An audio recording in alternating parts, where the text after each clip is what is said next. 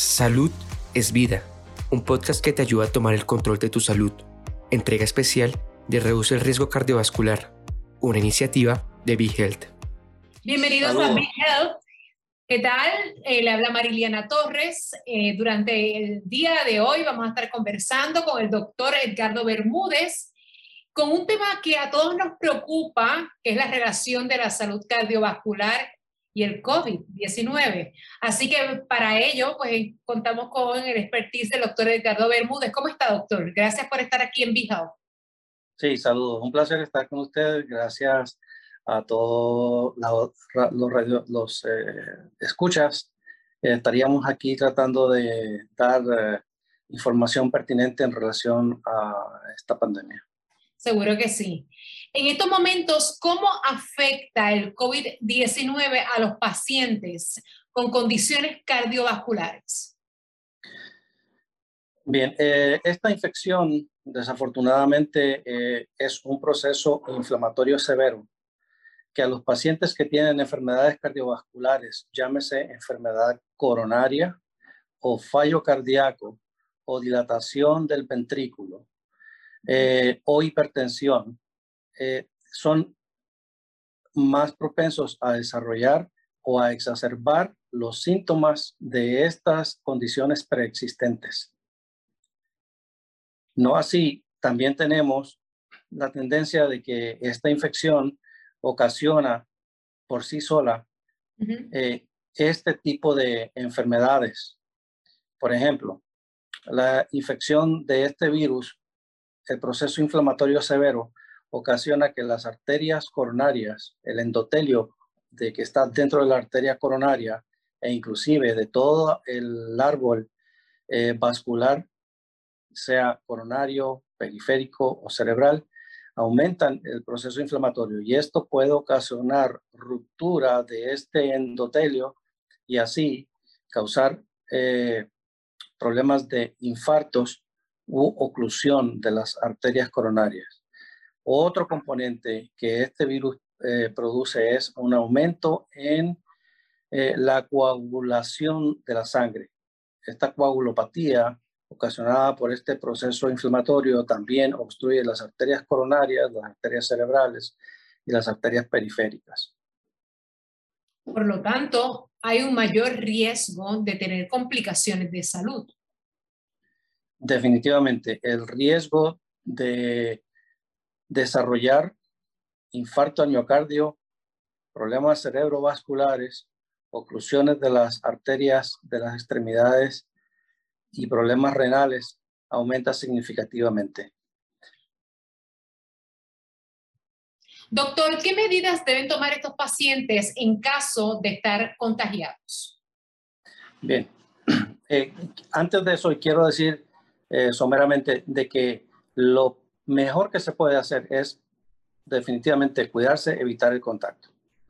Eh, protegerse con todas las medidas que se han hablado eh, durante todos los días en la información que se le da al público general, a los pacientes. Pero una vez que ya estás contagiado, debe proteger a la persona que está a su lado para que no se siga propagando. ¿Qué es la medida de protección? ¿Cuál es la medida de protección? Lo primero es utilizar la mascarilla constantemente, preferiblemente las mascarillas que más protección tienen. Segundo, es mantenga su distancia, manténgase aislado y observe eh, las cuarentenas que recomiendan las autoridades eh, de salud.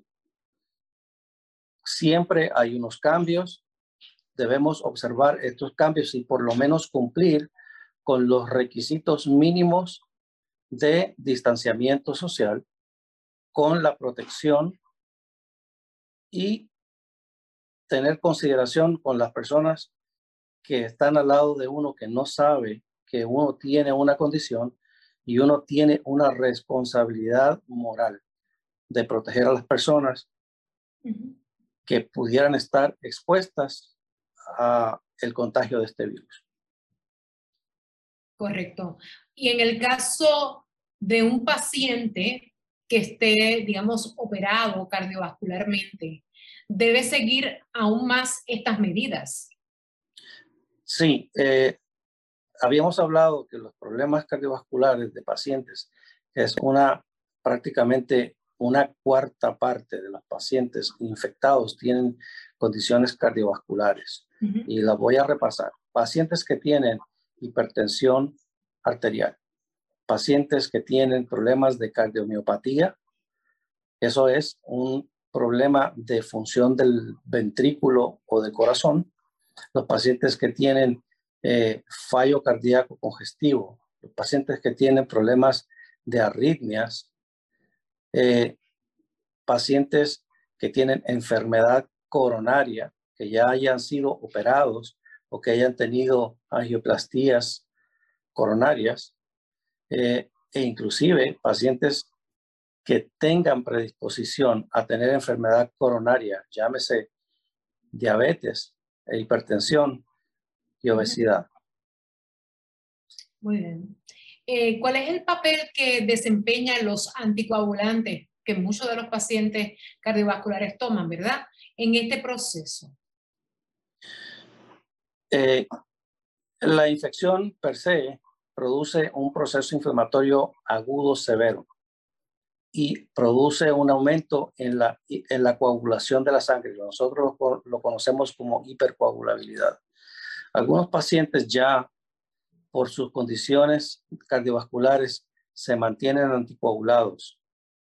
Esta anticoagulación protege no de la infección, protege de una posible complicación por eh, la, la, coagulopatía que el virus produce.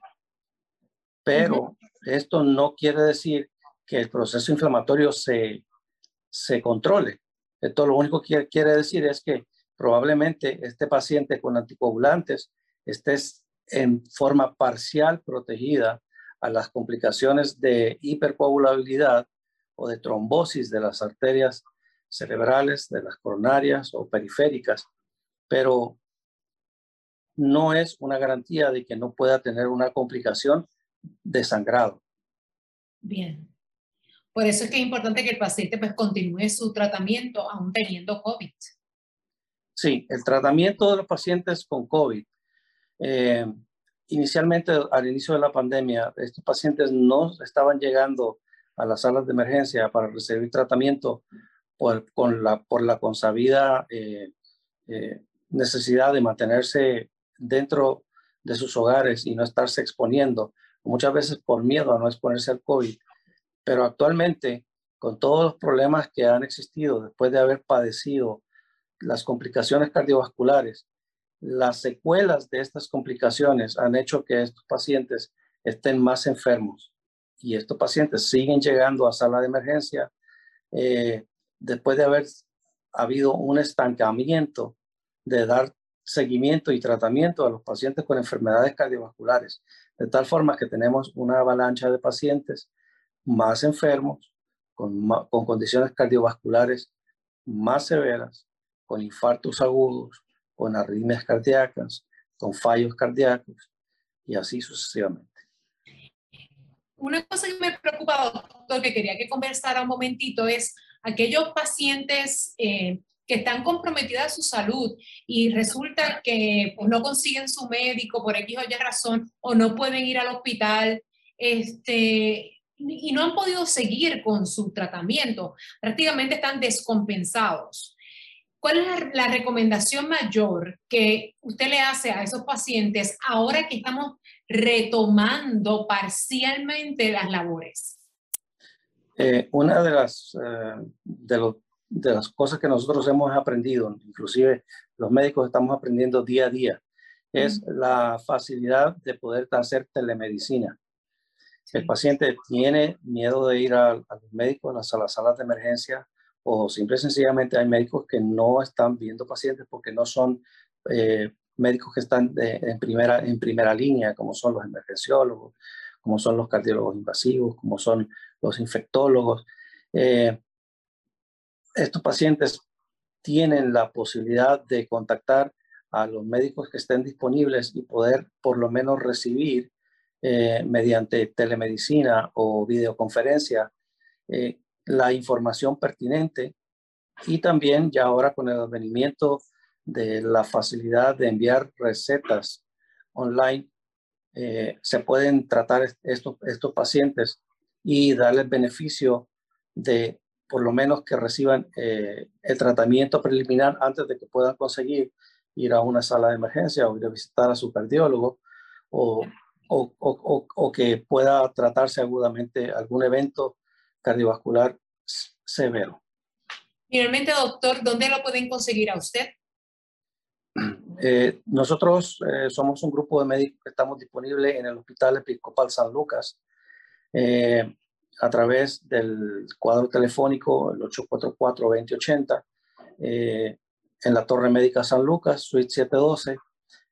también en mi posición, yo soy director del Instituto Cardiovascular y contamos con una gama de especialistas de eh, cardiólogos generales, electrofisiólogos, cardiólogos intervencionistas eh, y también tenemos eh, un sistema de enseñanza para fellows de cardiología. Tenemos también sistema de enseñanza para medicina interna, que estamos prácticamente aportando bastante al proyecto de educación en el área sur. Muchas gracias. Precisamente a eso nos dedicamos aquí en BeHealth, por eso le agradecemos a usted que haya estado con nosotros y que continúe en su colaboración con nuestro portal. Muchas gracias. Gracias, gracias por la invitación. ¿Te gustó el contenido? Recuerda que puedes seguirnos en tus redes sociales favoritas. Búscanos como BeHealthPR y no te pierdas nuestras actualizaciones.